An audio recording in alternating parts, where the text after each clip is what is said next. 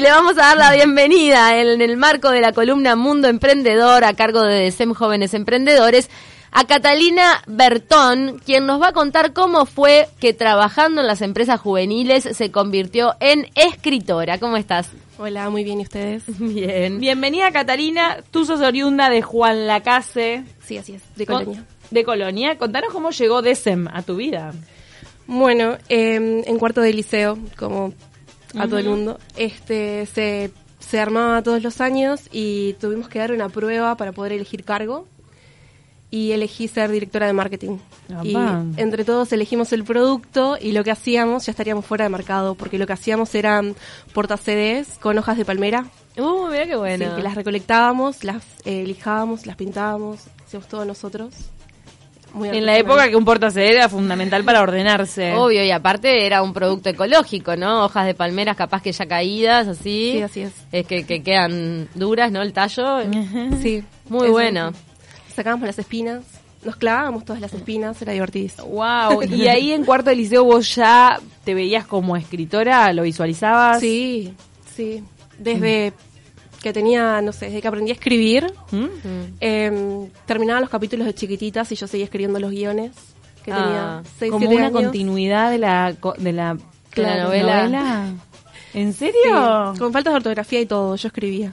Mira, Qué pero entonces vos lindo. te imaginabas otros finales, Sí. otras cosas. Ay, qué divertido. Otro es un- desarrollo. Claro.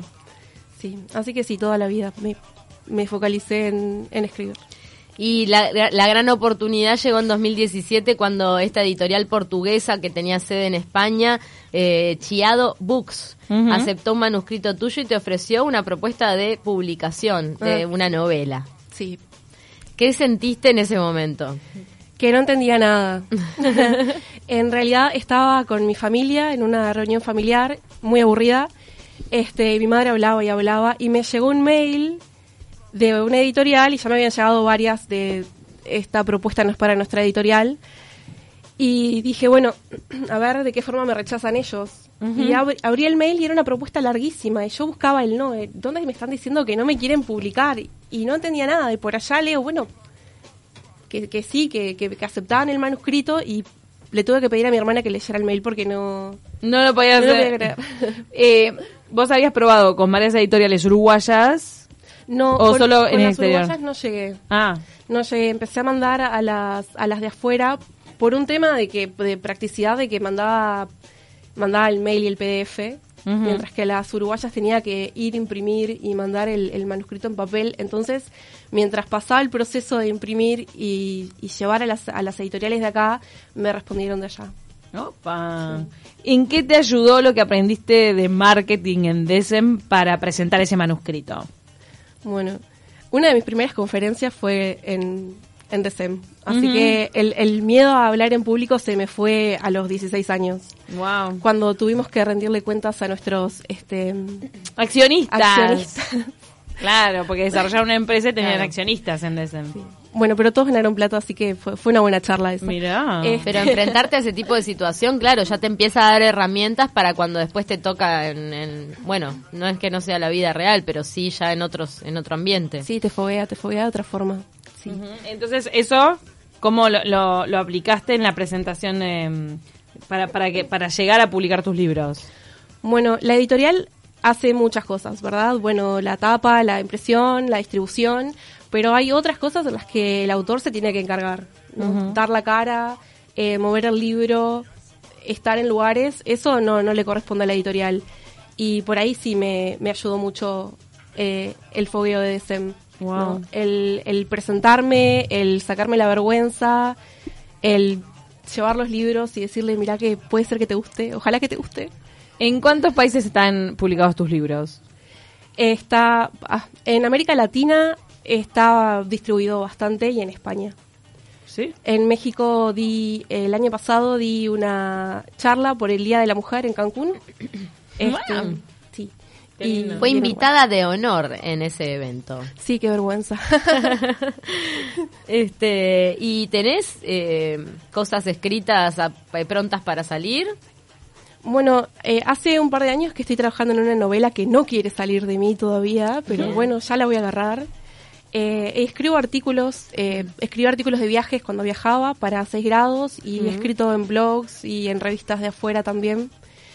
Pero sí, lo que a mí más me gusta es la, es, es la novela. Sí, la ficción es lo que... La igual en ficción. este último libro, vivir, viajar, escribir, eh, no, no, no todo es ficción, sino que va como ahí intercalando Sí, relatos de que de lo que sentí frente a la experiencia de, de viajar. Hay muchos que son sobre el viaje y sobre estar en ese momento de transición, de estar en, en tránsito en el aeropuerto, por ejemplo, de estar cruzando un océano o de estar con la valija y no saber en qué ciudad a qué ciudad llegaste, pero también hay mucho de crecimiento de hay muchos relatos que escribí todavía cuando estaba en facultad.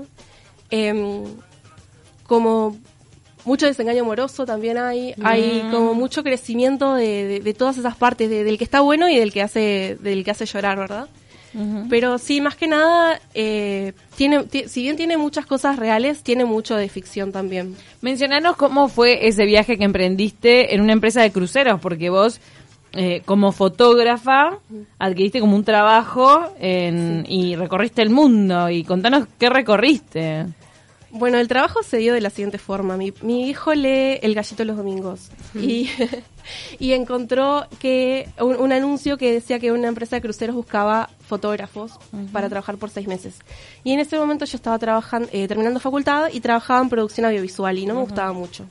Y mi viejo se sienta y me dice, bueno, pero ¿por qué no te vas seis meses y viajás y pensás que querés y Ay, después me, da- me- volvés?". me cae bien el padre. Sí, muy Ya, buena idea. Verte un poco estancado, no del todo conforme a una edad que no existe, decir, dale, a volar. Andate. Qué lindo. Y bueno, y me fui y en lugar de seis meses estuve cuatro años. Wow. Ahí mi padre se replanteó su propuesta. claro. no te propone más nada, pero bueno. ¿Por eso- dónde fue ese barco? bueno, entonces este, volé de Uruguay a Singapur y en Singapur tom- eh, subí al barco. Hicimos el sureste de Asia y después Alaska. Alaska. Sí. Eh, Alaska es divino las primeras dos semanas, cuatro meses y ya no hay nada más para hacer. No hay más montañas para trepar, no hay más. Querés ver el sol más calentito. Sí. Sentirlo. Y después, en realidad, bueno, Pará, pero lo- la parte de Asia también debe ser, haber sido bien, bien impactante. Asia Ah, fue fantástico, El- fue el primer choque, nunca me imaginé llegar a Asia y tenía unos compañeros de trabajo maravillosos que en el primer crucero el, el barco volvía a dar la vuelta en, en China y era un puerto que quedaba cerca de, la, de una de las partes de la muralla china y se suponía que tenía que trabajar porque era la nueva y mis compañeros se coordinaron para que yo pudiera tener el día libre y poder, poder ir a la muralla. Ah, Sí, unos genios. Qué divino. ¿De qué procedencias eran esos compañeros? De, todos lados, sudafricanos, eh, canadienses. Así que para vos ingleses. fue un baño de realidad y de humanidad. Sí, Todo eso. Sí. Qué divino. De, todo. Juan la casa al mundo. Claro. Después cuando volviste a Uruguay, ¿cómo fue adaptarte? Horrible. Estuviste cuatro años viajando, pero con la posibilidad de volver o... Sí, cada seis meses volvía, uno o dos meses y después tomaba otro contrato más. Ahí ta- te hacías un baño de familia y de, de normalidad y de nuevo. ¿Y Qué sacabas qué tipo de fotos? La- la- los que estaban vacacionando a- arriba del crucero, ¿vos les sacabas fotos? Sacaba a los que estaban arriba del crucero principalmente, después, mm, no sé si se llama como que ascendí, no sé, es como cambié un poco de trabajo y hacía eh, más fotografía especializada, que era como más foto de estudio. Y eh, cuando hicimos el crucero mundial, que fue Asia y África, ahí también tenía que salir a los lugares a sacar fotos de la gente, de los lugares. Divino todo Sí. lo que te fue tocando. Y Sí. todo eso, ¿cómo se volcó en letras después? Eh, bueno, e- es un impacto grande. Más que nada, el, el impacto grande era el de, m- más allá del llegar a un lugar que, que es desconocido, porque por, o sea, el mundo es global y conocemos esos lugares por la tele o por cualquier blog de viajes. El tema era estar trabajando con gente de lugares tan distintos, ¿no? Uno de mis, de mis más amigos es de Indonesia, este, y tenía una nena de dos años cuando él estaba trabajando en el barco, que la extrañaba un montón, por ejemplo, y, y a su esposa también. Eh, para mí el impacto fue más ese, fue el, el conocer otras realidades de, de primera mano, el, el entender de que yo tenía la suerte de por ahí de estar trabajando en ese lugar mientras que había personas que no tenían opción. Y, y todo eso genera mucho adentro, ¿no? Moviliza mucho, te hace pensar de eso, de dónde venís, de por qué estás acá. Es, para mí era inevitable escribir. Claro. ¿Escribís cosas sobre Juan Lacase? No he escrito mucho sobre Juana Caseno. No. No. Para, y repasemos de qué Pero trataba. Todavía sobre- se sigue yendo de Juan Lacase, Claro. capaz que cuando, ¿no? que- ¿Y sobredosis de qué trataba? Sobredosis es una novela contemporánea Mm. y trata de. Es un grupo de amigos. La protagonista es. eh, la historia sigue a la protagonista que se llama Marisa y es el crecimiento de ellos, el pasar de la adolescencia a- a- al ser adultos. Y hay cosas de amor ahí, hay unas, unas relaciones, una, una tercera en discordia, puede ser. Sí. Hay un Todo triángulo. eso. Hay todo es, eso. es como de Dawson's Creek a, a Friends, Ah, ¿entendés? Va, va narrando, no, pero me muero por leerte, de verdad, con toda esta experiencia que me decís, este libro es un tesorito. Aparte, El de- del pet- mira, es una señal, me cae en el preámbulo de un viaje. Sí, porque el- Nos cae.